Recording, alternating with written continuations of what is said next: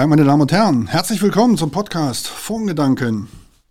Das Thema heute ist der Fondsabsatz im ersten Quartal oder der Fragestellung eines Paradigmenwechsels. Mein Gast ist Dan Sauer, Country Head Nordea und äh, dort auch Head of Institutional and Wholesale Central Europe.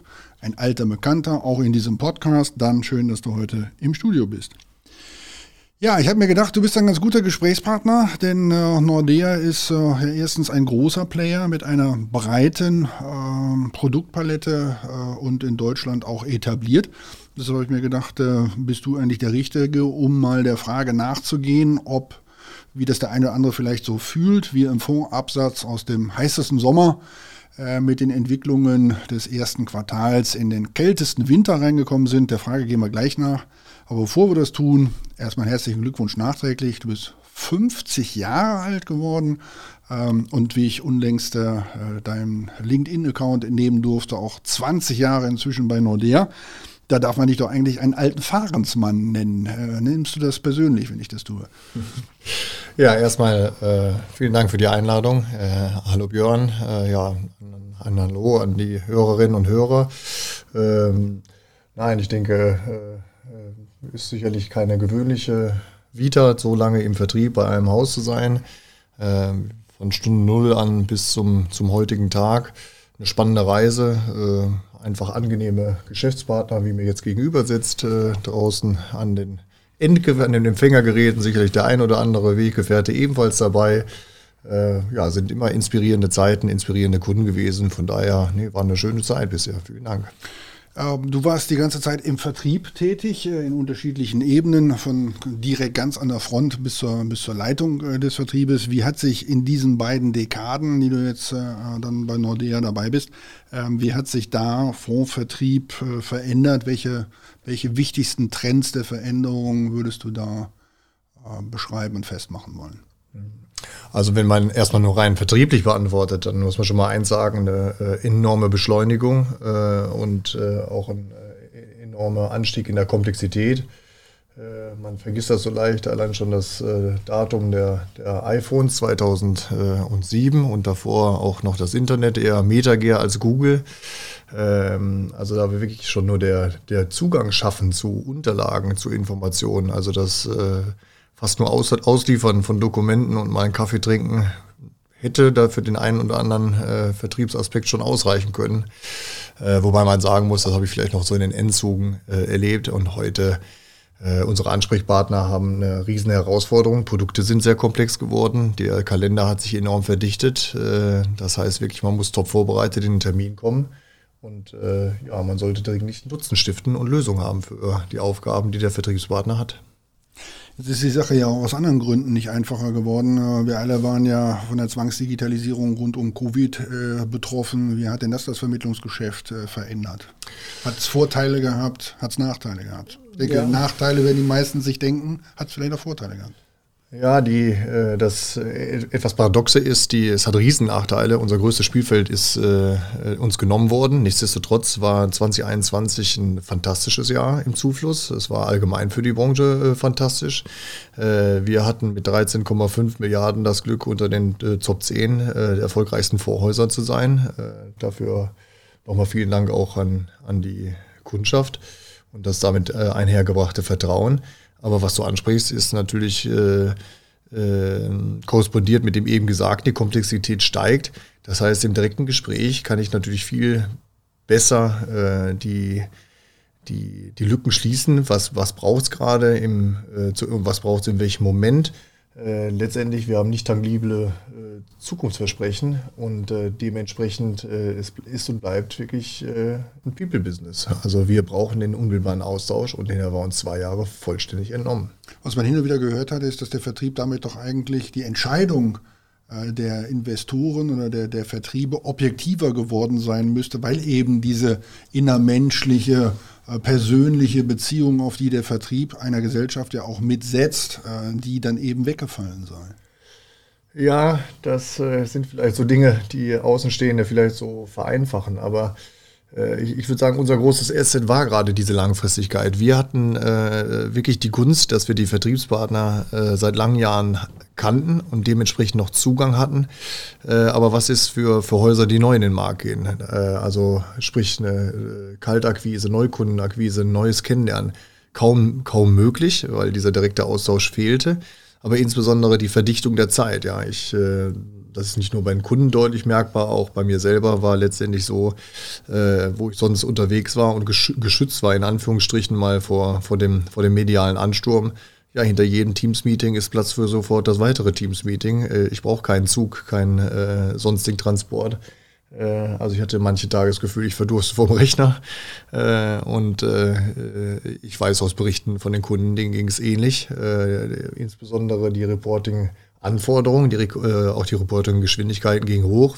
Stichwort jetzt gerade der Angriffskrieg der Ukraine, was das letztendlich ein Sturm an, an, an Reportingslinien, an Informationsabgleich, an Informationen einholen für, für alle Beteiligten bedeutet, das ist immens geworden, ja. Und wo, wo früher Tage, Wochen vergangen sind, das geht heute fast alles in Echtzeit. Bevor wir zu Ukraine, Krieg und Co. kommen, äh, vielleicht noch die Frage nach ESG. Ähm, da steht ja im Sommer äh, ins Haus, äh, dann bei den Anlegern die Prioritäten abfragen zu müssen, was, was Nachhaltigkeit angeht. Ähm, dann wird die Beratung um das Thema ESG nochmal viel komplexer, ähm, als sie es schon gewesen ist. Du hast eben die Komplexität von Produkten angesprochen, auch von Beratungsprozessen.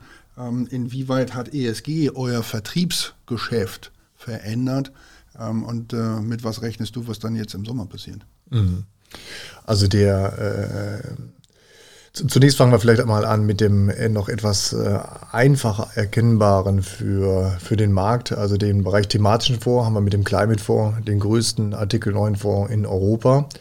Äh, insofern werden wir oft erstmal darüber erkannt, aber auch insbesondere über die Stars-Palette, die ESG integriert ist, haben wir eine große Wahrnehmung. Äh, und äh, ja, nach äh, einer Umfrage dann auch von Broadridge haben wir hier in der Marktwahrnehmung den zweiten Platz belegt im Rahmen der ESG. Und die, ich muss sagen, nach wie vor ist das Thema sehr äh, ja, granular äh, im Sinne von jeder Kunde steht da noch in einem ganz anderen Standpunkt und äh, hat ganz andere Ansichten und dementsprechend auch fragmentiert ist im Moment noch unsere, äh, unser Vertriebserfolg. Also wenn ich sage, der Climate, das war ein ganz klar dieser Themenfonds, der jetzt ja auch dann letztendlich im Soft-Closing geendet ist, das war wirklich so, das konnte jeder in sein Portfolio integrieren. ESG wird aber wirklich für jeden noch anders gespielt. Das heißt, ja, ich habe auch im, in den Stars-Produkten Vertriebserfolge, aber man kann nicht sagen, wir haben den einen Stars vor, der auch vertrieblich ein Star ist. Ja, also das ist noch eher eine Milchstraße, die da im Himmel ist. Und es wird eine ziemlich technische und verkopfte Umsetzung dieser Beratungsprozesse geben. Äh, oh ja. Aber da können wir uns dann zu gegebener Zeit darüber unterhalten. Wir wollten aber eigentlich über das erste Quartal sprechen im Abseits und das machen wir dann auch mal. Ähm, die Zahlen, äh, die für Verbände oder so kommen, das, die kommen immer zeitversetzt. Die haben wir noch nicht, aber du kennst zumindest mal eure eigenen und kannst anhand derer äh, vielleicht schon was dazu sagen. Äh, die Masse fühlt ja irgendwie so im November, Dezember ähm, die Verschlechterung des Börsenwetters, äh, beginnen mit oh, brutale Inflation viel mehr, als man eigentlich angenommen hatte. Zinswende, wie, wie sie wird kommen, aber wie stark wird sie kommen, äh, da hatte sich das alles schon ein bisschen eingenebelt und dann kommt äh, der Ukraine-Krieg dazu, dann kommt China dazu, wo Millionen Metropolen abgeriegelt werden. Ähm, dieses Covid-Gespenst, wo alle eigentlich gedacht hatten, komm, das ist für uns kein Thema mehr. das wird aus der Pandemie wird die Endemie und jetzt plötzlich sehen sie, äh, gerade mit Blick auf den Wirtschaftsmotor China ein großes Problem. Da müsste man doch annehmen, dass viele in die Bremse getreten sind, äh, sich entweder von ihren Portfolios gelöst haben, Cash is Fesh, äh, beziehungsweise umgeschichtet haben in andere Assetklassen als die, wo sie vorher drin waren. Ähm, was ist das, was du als Bild aus euren Absatzzahlen mitbringen kannst für dieses Quartal? Mhm. Ähm, also sowohl fangen wir erstmal nur mit unserem eigenen Vertrieb an äh, oder Vertriebszahlen an und die spiegeln auch äh, das, was ich so sonst aus dem Markt gehört habe. Also äh, auch da sieht man den Unterschied von vor 20 Jahren. In, äh, in ganz zu Beginn äh, meiner Zeit war das Geschäft sehr prozyklisch. Eigentlich in dem Moment, wo der Markt gefallen ist, wurde eigentlich auch alles über Bord geschmissen.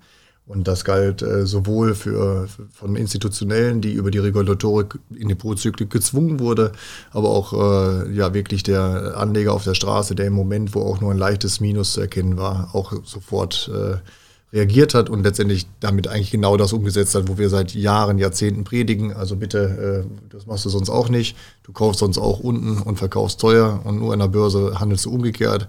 Die Nachricht scheint angekommen zu sein. Also nach meinem Eindruck äh, insbesondere wenn man jetzt diese, diese Marktverwerfung von diesem Jahr sich anschaut, äh, scheint der Markt sehr gereift zu sein. Auf allen Schienen äh, ist erstmal Ruhe, heißt, äh, die Portfolien sind zwar unter Wasser, aber die strategische Aufstellung bleibt. Das Einzige, was passiert ist, was, was du schon an, angedeutet hast, raus aus Aktien und dann aber zu Cash man kann natürlich jetzt auch hinterfragen, ist die Interpretation zu optimistisch im Sinne von, naja, aber wohin denn auch? Letztendlich sind eigentlich nahezu alle Assetklassen. Äh, Diversifikation funktioniert überhaupt nicht. Wo sollte man auch hin jetzt? Ja? Das, wäre, das wäre natürlich die Frage. Im Sinne von, du hast gesagt, früher haben die sich prozyklischer verhalten. Ähm, worauf führst du zurück, dass sie es dann jetzt nicht tun?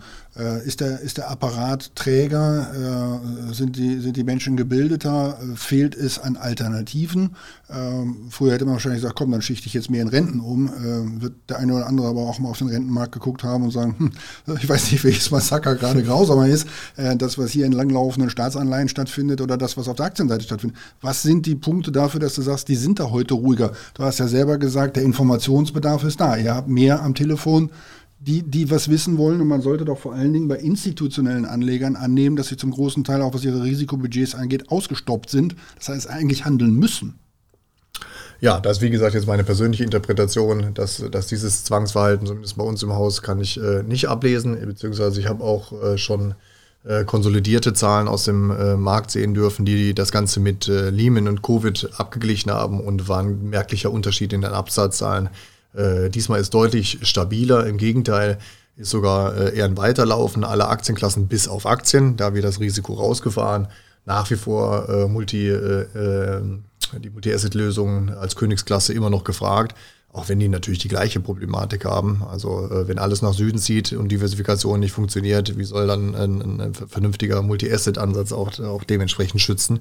Ähm, aber ja, da ja wirklich meine auch Interpretation auch in den, äh, in den Reaktionen der, äh, der Intermediäre, da kommt letztendlich auch der, der Retail-Kunde wiederum deren Gefühlslage an es ist viel sachlicher geworden. Also letztendlich ist ein Anerkennen von, das ist nicht einfach, äh, weil letztendlich ja auch, äh, ja, auch alle anderen Gebiete des Lebens merklich teurer geworden sind. Ja? Also ob ich jetzt mir selber eine Immobilie zulegen möchte, die Inflation ist omnipräsent in der Presse, also die Schwierigkeit, denke ich, ist erkannt, ja, auch wenn sie nicht erfreulich, auch wenn die Realität wirklich alles außer erfreulich ist. Mhm. Äh, jetzt ist ja nicht verkaufen eine Sache. Ähm, merkt man denn bei den Käufen dann mehr Zurückhaltung äh, oder äh, sieht man hier diejenigen, die sagen, komm, antizyklisch sind das doch Chancen, da gehe ich jetzt rein? Und wenn ja, was kaufen Sie? Kaufen Sie dann plötzlich äh, eher rohstofforientierte Investments, eher äh, das, das nicht ESG-konforme, äh, nach dem Motto, da, da, die Value-Sachen gehen jetzt doch wieder besser? Also das ist jetzt wirklich die vertriebliche äh, eine Million Dollar Frage. Äh, auch wenn ich sage, das war in, in Anbetracht der äußeren Verhältnisse noch ein angenehmes Jahr, insbesondere für uns. Wir äh, stehen noch sehr stabil da. Aber äh, letztendlich das, selbst das Thema ESG wird jetzt diskutiert, wird das ausgeschaltet und überlagert durch die äh, Effekte. Eine, äh, eine große Frage. Äh, Geht es jetzt äh, doch mehr in Deckung? Für insofern äh, für uns noch angenehm. Wir sind eher für defensive Lösungen bekannt, aber selbst wenn ich jetzt äh, ne, auf, auf unsere Produkttoilette, wir diskutieren sehr stark. Was heißt defensiv? Geht es wieder mehr Richtung, äh, wofür wir stark waren im Sinne der Stabilität? Geht es mehr Richtung Pfandbriefe, äh, wo wir jetzt mit dem Bond Opportunity noch mit äh, 1,4 Prozent Year to Date eine positive Rendite erwirtschaften können. Aber schwer auszumachen, weil letztendlich jetzt im Diskussionären alle Entscheidungen sind eingefroren. Die wenigen Entscheidungen, wie gesagt, gehen zu, zu Cash. Es kommt zu keinen hektischen Rotationen und äh, ja, das sind alles im Moment eher Einzeleffekte. Ja. Also soll heißen, wir sehen jetzt äh, den einen oder anderen, der europäische High Yields für sich äh, entdeckt aber der nächste geht wieder eher in Aktie, der nächste, also es gibt da kein Muster im Moment. Darf man annehmen, dass die Gelder, die Cash gegangen sind, äh, was ja immer eine Timing-Entscheidung ist, äh, beziehungsweise zwei Timing-Entscheidungen mit sich bringt, nämlich A, wann gehe ich raus und vor allem B, wann gehe ich wieder rein, ähm, dass da welche davon ausgehen, dass das ein kurzfristiges Szenario ist und wollen dann in das zurück, wo sie rausgegangen sind. Ähm, ist, das, ist das etwas, was, was realistisch ist und was passiert mit solchen Leuten, wenn sich herausstellen sollte, dass äh, dass äh, Schlechtwetter, die Schlechtwetterfront doch viel länger anhält, als man äh, vielleicht gedacht hat. Also mag ja den einen oder anderen geben, der gesagt hat, komm, da bin ich jetzt für drei Monate raus. Ähm, der, wir haben ja auch diese Covid-Krise gesehen und so weiter und dann gehe ich anschließend wieder rein. Ähm, könnte aber ja sein, dass wenn wir uns Lieferkettenproblematik und alles andere weiter hochrechnen, hohe Inflation, ähm, diese Wiedereinstiegsgelegenheit, auf die alle da warten, so schnell gar nicht kommt. Ja, aber ich, ich, das, ich nochmal, das ist jetzt eine Interpretation auch, auch von mir als Privatperson im Sinne von, äh, den Leuten scheint wirklich mehr als klar zu sein. Das ist jetzt die Entscheidung zwischen Pest und Cholera. Ich habe auf einmal eine galoppierende Inflation, die wirklich mehr als erschreckend ist, die Angst machen ist, so Angst machen, dass, dass man sich nach Alternativen umschaut. Bei Aktien, äh, auch das ist, glaube ich, durchgedrungen, ist ein guter Inflationsschutz, ist letztendlich was, was auch Weltkriege überstanden hat, äh, auch, auch, als Wertsicherung. Die Unternehmen äh, können dort durchkommen. Ähm, aber sicherlich ist es auch schon ein Erleben jetzt auch seit Kriegsausbruch. Ja, es gab aber auch Tage im DAX, wo plus, plus 7% als Tagesleistung drauf gestanden haben. Also wer sagt mir, wo es unten, diese berühmte, es klingelt keiner unten, ist ein Thema, was je, von jedem erkannt ist. Also wenn ich in den, in den drei Monaten äh, genau die Tage verpasse, die dafür nötig waren, mir die Jahresperformance zu bringen, dieses Risiko scheint keiner mehr zu fahren. Das heißt, im Moment ist eher ein Durchhalten gefragt, beziehungsweise ein Abwarten und nochmal die Richtung im Moment, wo, wohin der Markt kippt, im Sinne von, gibt es Themen, an die jetzt im Moment alle äh, glauben? Im Moment nicht absehbar.